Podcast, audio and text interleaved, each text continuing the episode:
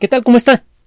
Le damos la bienvenida a El explicador de Enrique Ganem y María de Los Ángeles Aranda. El conocimiento científico tiene muchas consecuencias en el comportamiento de la sociedad humana, a nivel colectivo y también a nivel individual. A nivel colectivo, la ciencia nos permite desarrollar la tecnología que le da forma a la sociedad moderna. Es eh, la tecnología es consecuencia única y exclusiva del conocimiento científico. En todas sus, en todas sus manifestaciones, incluyendo la tecnología social. Nuestra capacidad para hacer todo desde botones y eh, eh, cintas para zapato hasta naves espaciales y aceleradores de partículas depende del conocimiento acumulado verificable que colectivamente llamamos ciencia, aunque la ciencia va más allá del conocimiento acumulado. La ciencia es más bien un, un sistema filosófico que tiene un método que genera resultados que sirven para hacer tecnología. Entonces la ciencia genera muchos cambios en la estructura social. Por un lado nos da la tecnología que redefine al mundo para bien y para mal.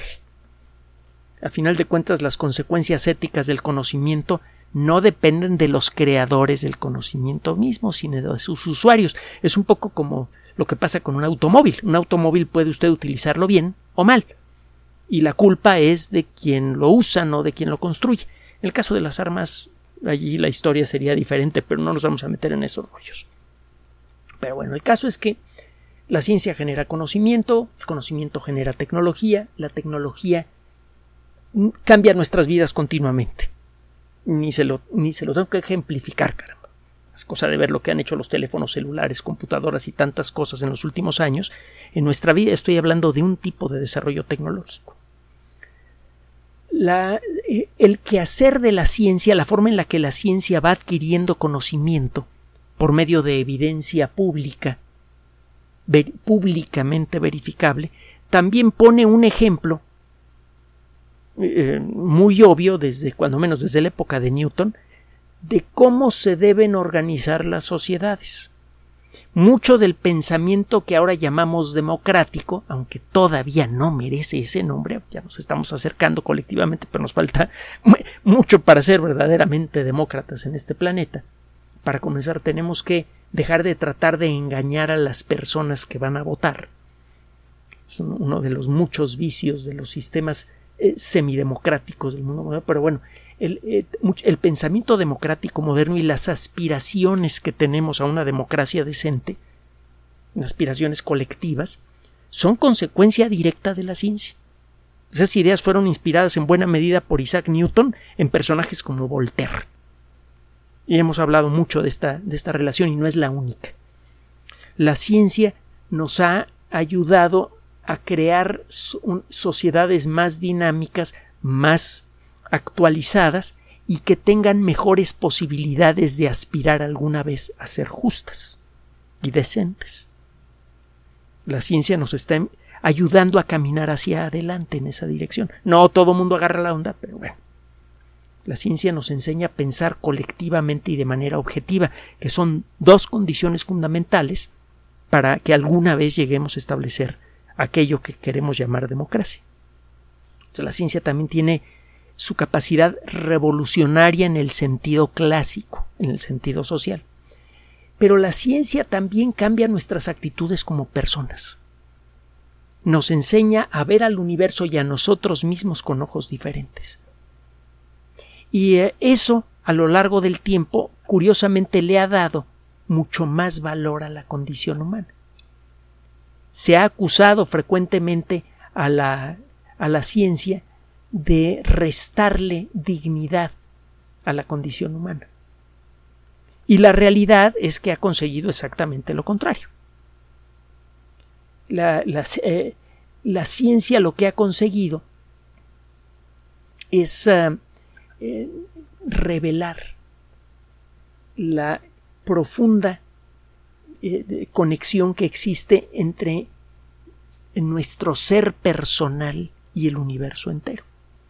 Nuestra propia existencia, nuestra capacidad para pensar y sentir son consecuencia directa e ineludible de las leyes más fundamentales del cosmos. Nuestra existencia está escrita en las bases mismas del universo, en las leyes más fundamentales. El darse cuenta de eso necesariamente tiene que producir una deliciosa sacudida emocional que generalmente es muy positiva. Eh,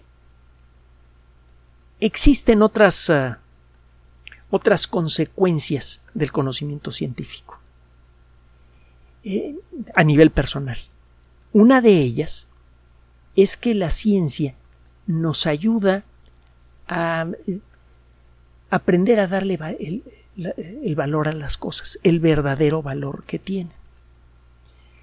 Muchos de los grandes problemas de la sociedad moderna los podemos rastrear a una escala de valores eh, incorrectamente planteada. Le damos importancia a cosas que realmente no la tienen. Y eh, muchas veces como consecuencia de esto nos lastimamos entre nosotros. El, ah, uno de los problemas más serios que tenemos en la actualidad tiene que ver con ah, la esclavitud. ¿no? hay otro nombre para esto. Mucha gente es obligada a trabajar por las malas, incluso eh, so pena de perder la vida, en minas en donde se extraen piedritas y otras cosas que la sociedad por convención ha decidido darles un valor económico muy alto. Por ejemplo, eh, pepitas de oro, por ejemplo, diamantes, y eh, por ejemplo algunos metales preciosos que son aún más raros que el oro y a veces llegan a ser más caros como el platino. El oro, desde la perspectiva de la ciencia, es un material realmente valioso, pero por motivos muy diferentes a los convencionales. El oro, por un lado, tiene gran valor industrial, es un material que conduce la electricidad con gran facilidad, es muy maleable, no se oxida, prácticamente eh, es inalterable al paso del tiempo, y eso significa que las conexiones hechas con ah, eh, materiales forrados con una capa muy delgada de oro pueden eh, son de las más confiables que existen. Por eso encuentra usted cantidades diminutas de oro en el interior de los circuitos electrónicos. El oro en el mundo de la nanotecnología es una herramienta fundamental para desarrollar algunas de las eh, algunos de los experimentos que prometen, por ejemplo, curar el cáncer con facilidad. Mucha de la nanotecnología aplicada a la medicina incluye la fabricación de nanoesferitas de oro, esferitas más pequeñas que una bacteria, cubiertas con algún tipo particular de proteína. El oro se presta a eso con facilidad, otros materiales no. Ah, como el oro es químicamente inerte, difícilmente participaría en alguna reacción química en el interior de nuestro cuerpo y por eso el oro no es venenoso. Es uno de los pocos metales que pueden entrar a nuestro cuerpo sin producir un problema de salud grave. Y lo mismo se puede decir de, sus, de algunos de sus hermanos químicos como el platino. La plata no. La plata tiene otras características químicas que eh, pueden resultar muy interesantes. Por ejemplo, puede hacer compuestos antibacterianos muy poderosos, pero el consumir plata puede generar eh, problemas no exactamente de salud, pero sí cosméticos muy serios. Hay una condición que se llama argiria. Usted puede ver un ejemplo en el Internet. La argiria es una eh, condición que se adquiere por consumir grandes cantidades, bueno, cantidades importantes de yoduro de plata o de otros compuestos de plata. Eh, la plata se acumula debajo de la piel y se oscurece en contacto con el sol. Es una cosa que conocemos desde mediados del siglo XIX y sirvió de base para la primera etapa en la historia de la fotografía. Eh, si usted se expone al sol y tiene mucho, mucha plata eh, acumulada en la piel, pues esa plata se oscurece, se oscurece su piel y adquiere usted aspecto de vampiro. y no hay forma de quitárselo. Así que aguas con, con andar tomando plata porque se supone que es buena para la salud. pero regresando al oro y al platino, esos elementos químicos prácticamente no reaccionan con nada en el interior de nuestro cuerpo y por eso podemos utilizar nanoesferitas de oro como vehículo para llevar medicamentos. Medicamentos de alta tecnología. Y el oro, bueno, tiene un montón de otras ah, aplicaciones, algunas de ellas igualmente buenas y otras verdaderamente dantescas. Si usted toma una bomba mm, eh, nuclear y la forra con cobalto o con oro, al momento de la explosión esos metales se vuelven radioactivos y el tipo de radioactividad que emite el oro radioactivo o el cobalto radioactivo es especialmente letal. Además, esos isótopos, los isótopos de cobalto y de oro radioactivos, permanecen peligrosamente radioactivos por siglos. Así que si usted forra una bomba atómica con una cantidad importante de oro, al explotar todo el polvillo generado por la explosión que cae en el suelo, vuelve inhabitable un gran territorio por muchísimo tiempo. Por eso la bomba de cobalto o la bomba de oro se convirtió en uno de los fantasmas que aterraban a los expertos en armas nucleares en la década de los 60 y 70 y en la primera serie de películas que son las únicas buenas de la, de, ah, la historia de planeta de los simios la bomba que, que, acaba con, con el, el, mundo es una bomba de cobalto supuestamente bueno eh, el oro tiene entonces un montón de, aplicaciones de todo tipo a nivel tecnológico.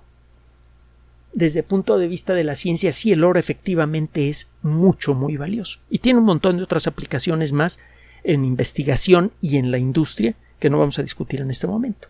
Ah, bueno, por ejemplo, usted puede hacer eh, objetos de, vidrio, de, bueno, de cristal emplomado, de alta calidad, eh, un color rojo encendido muy bonito si utiliza usted cantidades diminutas de oro. Y si utiliza cantidades diminutas de uranio, el color es, eh, es, un verde fosforescente muy interesante. Bueno, eh, regresando al tema. Cuando usted estudia al oro con los ojos de un experto en astronomía, en particular con los ojos de un astrofísico, ese oro y, ese, y el platino también adquieren otro valor diferente, muy profundo, muy poderoso. Los elementos químicos que conocemos se formaron casi todos después del Big Bang. Durante el proceso que dio origen al universo, durante los, en los primeros tres minutos de historia del cosmos, se formaron los átomos de hidrógeno, muchos de los átomos de helio que hay en la actualidad en el universo, y uno que otro átomo de litio, de berilio. Los demás elementos de la tabla periódica simplemente no existían. Fue necesario que se echaran a andar las primeras estrellas para que comenzaran a aparecer los otros elementos químicos. Ya tenemos una idea bastante aproximada de cuáles son los mecanismos que permiten la formación de la mayoría de los elementos químicos de la tabla periódica. Sabemos que muchos de los elementos químicos se forman en estrellas, en el corazón de las estrellas, durante su vida normal. Si estas estrellas no son muy grandes, al morir, bueno, en las últimas etapas en la historia de la estrella, las capas exteriores se expanden y se pierden en el espacio y arrastran con ellas a muchos de los elementos químicos que fueron sintetizados en el centro de las estrellas. En casos más extremos, pero cada vez más entendidos, una estrella puede volar en pedazos, de una manera verdaderamente imponente, cósmicamente imponente. Durante varias semanas la bola de fuego cósmico que produce la detonación de una estrella puede ser 600 millones de veces más brillante que el Sol, y la detonación es tan titánica que un una masa de material que pesa varias veces, como mínimo unas ocho o diez veces la masa del sistema solar, es arrojada a una velocidad de sí, 6, 10, 15 mil kilómetros por segundo. Ni siquiera los titanes de la antigua mitología habrían podido acercarse a, realizar una fracción microscópica de lo que consigue una supernova típica durante su detonación. No existe gigante capaz de agarrar el equivalente a varios sistemas solares y arrojarlos con una velocidad de más de 10.000 kilómetros por segundo. Durante la detonación de esas estrellas se sintetizan muchos de los elementos químicos de la tabla periódica que no se forman o se forman en pequeñas cantidades en estrellas que llevan vidas más tranquilas. Algunos elementos químicos, sin embargo, no se forman eh, eh, en, esas circunstancias. Incluso eh, haciendo los cálculos más elaborados, tratando de reproducir de la manera más precisa lo que sucede en el interior de estrellas normales o de estrellas que se vuelven supernovas, incluso en esas circunstancias no se ha podido reproducir las condiciones en las que se forman elementos químicos como el oro o el platino. Hasta hace relativamente poco no entendíamos de dónde venían esos elementos químicos. Luego, y gracias a simulaciones en supercomputadora por un lado y a observaciones realizadas con telescopios avanzados por el otro, se hizo posible empezar a entender el origen extraordinario de esos elementos químicos. Hay buenos motivos para creer que el oro y el platino solamente se forman en los objetos más extremos del universo. Tiene tiempo que sabemos de manera fundamental gracias a la teoría de la relatividad y por otro lado de manera práctica gracias a las observaciones realizadas en muchos observatorios, que los sitios más extremos del universo son las estrellas de neutrones. Estos objetos tienen el tamaño de la Ciudad de México, unos 40 kilómetros de diámetro, unos 50 kilómetros de diámetro.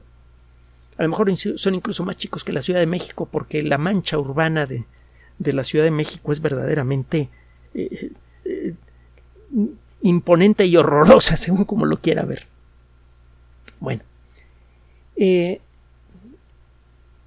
una estrella de neutrones es diminuta en relación a la Tierra y la Tierra es 109 veces más pequeña que el Sol. Y el Sol es una estrella pequeña, en relación a otras es una enana.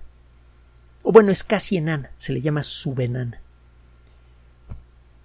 Una estrella de neutrones entonces es una cosita despreciable por su tamaño, pero no por su masa. A pesar de tener un tamaño tan diminuto, si usted pusiera una estrella de neutrones en la superficie de un globo terráqueo a escala, parecería menos que un perdigón, parecería un grano de sal, poquito más grande que un grano de sal.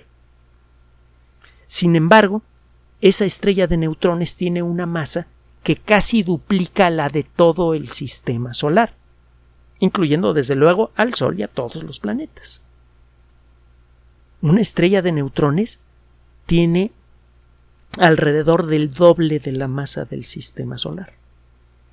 Y todo ese material está metido en un volumen increíblemente pequeño. La densidad en las estrellas de neutrones es vastísima, enloquecedora, interminable. Lo hemos dicho en otras ocasiones, si este ratón de computadora estuviera hecho del material que se supone existe en el centro de las estrellas de neutrones, por la densidad que tiene este material, este ratón de computadora pesaría lo mismo que el Popocatépetl. Y dependiendo cómo haga los cálculos, pesaría quizá más que el Popocatépetl y el Ixtaccíhuatl. Y para los que no saben, se trata de dos grandes volcanes que adornan el horizonte de la Ciudad de México y a veces lo, lo ensombrecen un poco. El Popocatépetl está activo. Son dos montañas que tienen más de 5.000 metros de altura y tienen un tamaño bastante saludable. Imagínense la cantidad de roca que forma el Popocatépetl y el. Bueno, todo ese material comprimido cabría perfectamente en el volumen de este ratón de computadora si las estimaciones eh, más actuales de, de la densidad del material que hay en el centro de las estrellas de neutrones es correcta. Ahora, vemos estrellas de neutrones. Hemos encontrado centenares de ellas. Hemos podido estudiarlas con la ayuda de telescopios terrestres y espaciales, cada vez las entendemos mejor y son lugares realmente extraordinarios. Y eh, bueno, resulta que el tratar de entender lo que sucede en el centro de las estrellas de neutrones implica llevar a la física a su extremo. Si usted aumentara un poquito más la densidad en, eh, en, el centro de una estrella de neutrones, entraría en funcionamiento la teoría general de la relatividad. La intensidad de la gravedad sería tal que se iniciaría un colapso que acabaría por aplastar a toda la estrella y convertirla en un punto más pequeño que el punto de una I. De hecho, la teoría dice que la estrella se volvería infinitamente pequeña. Eso se puede interpretar como que la teoría nos está diciendo que la estrella desaparecería del universo y en su lugar quedaría un hueco tridimensional en, la, en, el tejido mismo del espacio y del tiempo. Cualquier cosa que caiga dentro de ese hueco se sale del espacio y del tiempo, se sale del universo. Es otra forma de decir que cesa de existir cuando menos en esta realidad. No sabemos qué pasa en el interior de un pozo negro. E, las circunstancias más extremas que pueden existir en el universo y que podemos entender con la física que tenemos a la mano, el ambiente más limítrofe del, del, cosmos es el que existe en las estrellas de neutrones y en particular en su centro. Exactamente qué está pasando allí. Bueno, Podemos observar desde luego lo que pasa con, en el exterior de las estrellas de neutrones con telescopios, eh, radiotelescopios y otros dispositivos. Pero para entender lo que pasa en el interior de una estrella de neutrones tenemos que recurrir a la teoría. Primero porque las estrellas de neutrones todas están situadas a una distancia muy grande de la Tierra. No tenemos forma de ir hasta alguna de ellas. Y aunque pudiéramos llegar a las cercanías de una estrella de neutrones, no podríamos realmente acercarnos mucho a ellas alrededor de una estrella de neutrones, por diminutas eh, que, le parezcan a usted, el tamaño de la Ciudad de México son chiquititas, el intensísimo campo magnético y las otras condiciones que hay alrededor de las estrellas de neutrones mataría a los astronautas a millones de kilómetros de distancia. No podría usted acercarse lo suficiente a una estrella de neutrones para verla como una bolita en la, en eh, la ventana de su nave sin que la gravedad y las consecuencias de la existencia de ese campo magnético tan intenso que directa o indirectamente produce una radiación brutal, sin que sin que ese objeto diminuto lo cocine a usted en vida. No se puede uno acercar una estrella de neutrones con la tecnología que tenemos y con la tecnología que podemos imaginar hasta el momento. A lo mejor alguna vez llegamos a desarrollar alguna forma que nos permita acercarnos a una estrella de neutrones sin ser cocinado. Pero en la actualidad eh, eh, nos conviene mantener una sana distancia. Ya ve que la sana distancia quiere un metro y medio con el rollo de COVID. Que por cierto, ¿se acuerda que COVID parecía invencible? ¿Qué pasó cuando se metió la ciencia en el camino? En la décima parte del tiempo estimado por los expertos salieron vacunas y empezamos a combatir COVID y ya casi le ganamos. Bueno, regresando al tema. Este, en, la en el mundo COVID la sana distancia era un metro y medio. En el mundo de las estrellas de neutrones la sana distancia se mide en decenas de millones de kilómetros o quizá en centenares. Todo depende de las circunstancias de cada estrella de neutrones. Bueno, ¿cómo estudiar lo que sucede en una estrella de neutrones? utilizando la teoría. Sabemos que hay cuatro mecanismos que permiten que un objeto afecte a otro a distancia. Cuatro fuerzas fundamentales de la naturaleza. La fuerza de gravedad es una de ellas. Está la fuerza electromagnética, que es responsable por la electricidad y el magnetismo. Usted sabe que un imán puede atraer cosas a distancia. La fuerza magnética, que es un subconjunto de la fuerza electromagnética, puede afectar a, a un objeto distante sin tocarlo igual que la gravedad, que hace que la Tierra mantenga a, la Luna en su órbita. Hay otras dos fuerzas fundamentales de la naturaleza que nada más se manifiestan en el interior del núcleo de los átomos, la fuerza nuclear débil y la fuerza nuclear fuerte. La fuerza nuclear débil tiene que ver con la radiactividad, otro día platicamos de ella. La fuerza nuclear fuerte es la que permite que los núcleos atómicos tomen su forma. Recuerde que los núcleos atómicos están hechos de partículas positivas y partículas neutras, de protones y neutrones. Y recuerde usted que las partículas que tienen la misma carga eléctrica se repelen entre sí y que la, la, fuerza de repulsión aumenta rápidamente al disminuir la distancia entre dos partículas. Si usted mide la fuerza de repulsión entre dos protones que están a 10 centímetros de distancia, le da un cierto numerito. Si disminuye la distancia a 5 centímetros, a la mitad, la fuerza de repulsión crece cuatro veces. Entonces, la fuerza de repulsión crece rápidamente al disminuir la distancia entre dos objetos que tengan la misma carga eléctrica. Ahora, tiene usted que un núcleo de, eh, de oxígeno, por ejemplo, tiene ocho partículas con carga eléctrica positiva, todas pegadas en un objeto que mide la diez millonésima parte, que mide, perdón, la cien milésima parte de una, bueno, la diez milésima, para ser más preciso, la diez milésima parte de una diez millonésima de milímetro. Un átomo promedio mide como una diez millonésima de milímetro y el núcleo en promedio es como diez mil veces más pequeño. ¿Cómo es posible que tantos protones estén tan pegaditos sin que la fuerza de repulsión haga que el núcleo atómico reviente? Los átomos de oxígeno tienen núcleos que son estables a lo largo de miles de millones de años. ¿Qué está pasando allí?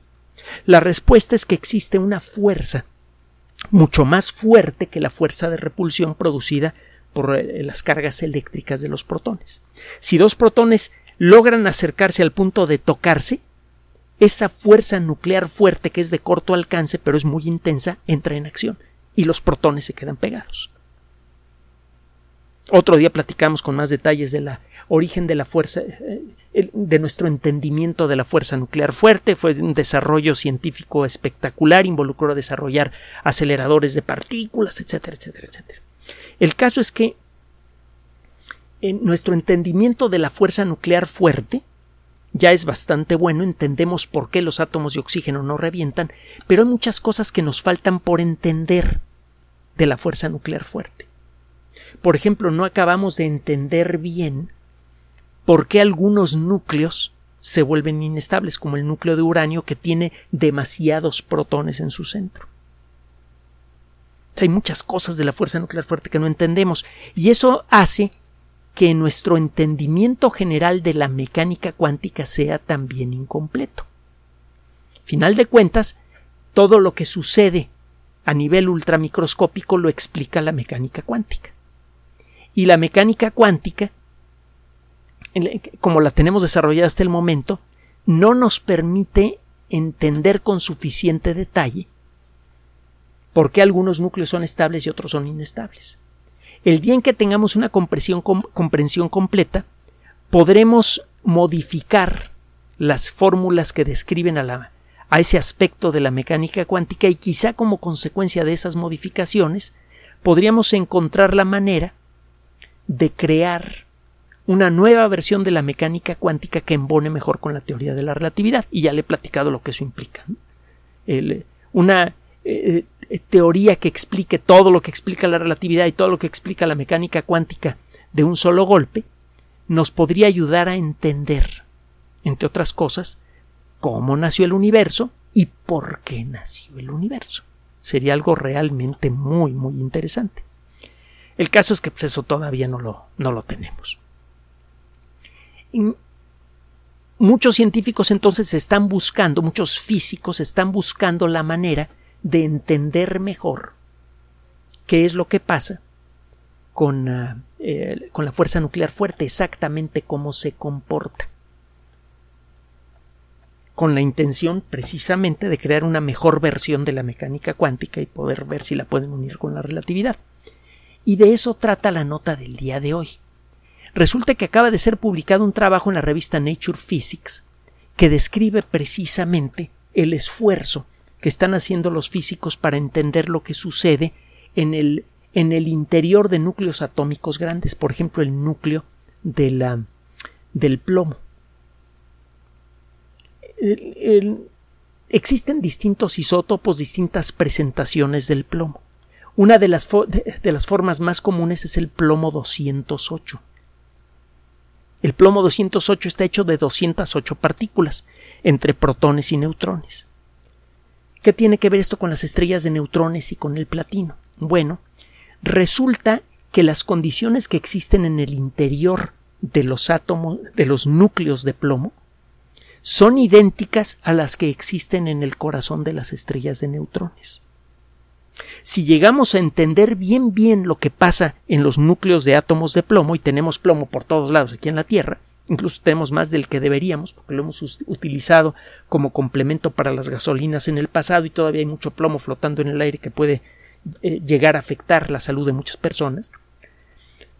Eh, si llegamos a, explorar con suficiente detalle el interior de lo que sucede en los núcleos de plomo, vamos a poder entender bien qué ambiente existe en el interior de las estrellas de neutrones. En lugar de tener que viajar a esos lugares ultra remotos y ultra peligrosos, algo que es completamente imposible por partida doble en la actualidad, porque no podemos ni, ni llegar hasta allá ni protegernos de lo que hay en las cercanías de las estrellas de neutrones, en lugar de eso, podemos estudiar microestrellas de neutrones para ver qué es lo que sucede en su interior.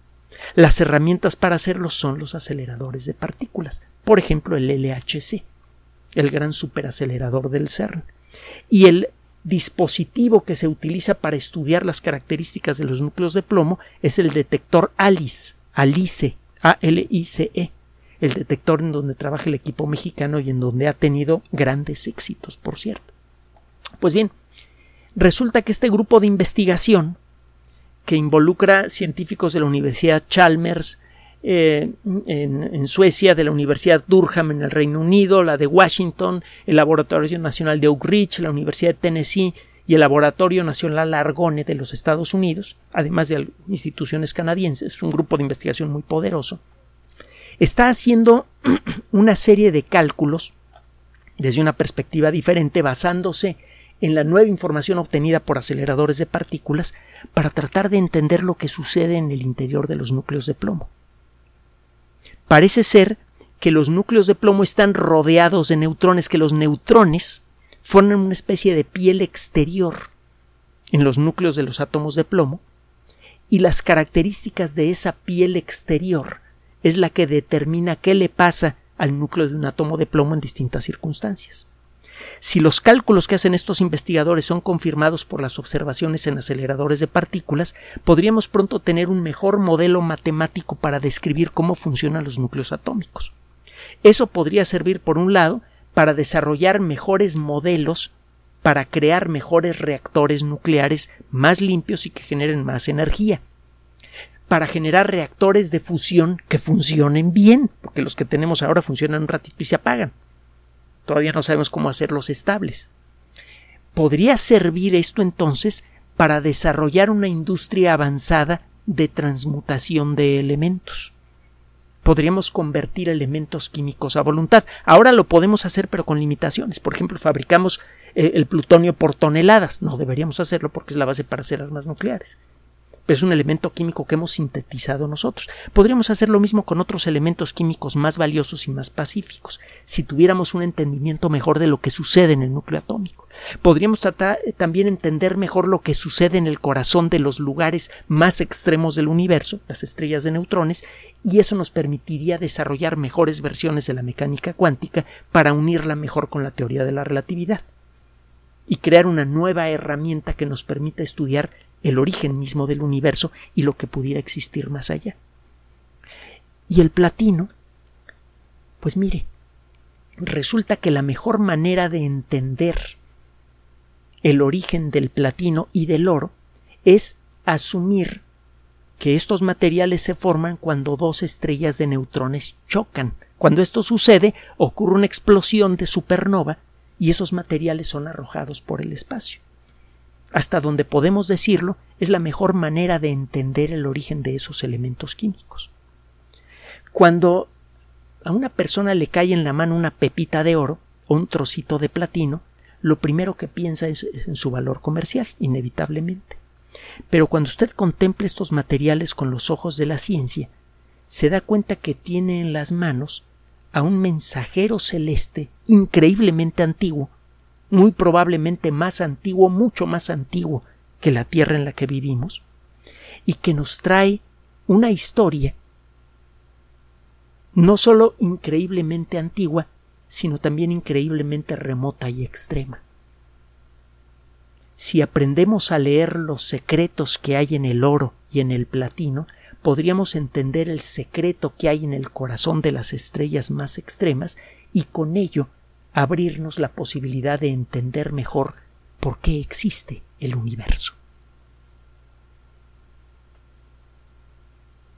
Gracias por su atención. Además de nuestro sitio electrónico www.alexplicador.net, por sugerencia suya tenemos abierto un espacio en Patreon, el explicador Enrique Ganem, y en PayPal, el explicador patrocinio por los que gracias a su apoyo sostenemos este espacio. Puede usted descargar gratuitamente estos audios en formato MP3 en Spotify y en iTunes como El Explicador sitio oficial y en SoundCloud como El Explicador y con formato de video en YouTube en El Explicador sitio oficial. Recuerde nuestras redes sociales de siempre, Twitter Enrique-Ganem y en Facebook Enrique Ganem sitio oficial, El Explicador y los grupos que usted ya conoce. Finalmente, El Explicador siempre somos María de Los Ángeles Aranda y Enrique Ganem. Gracias.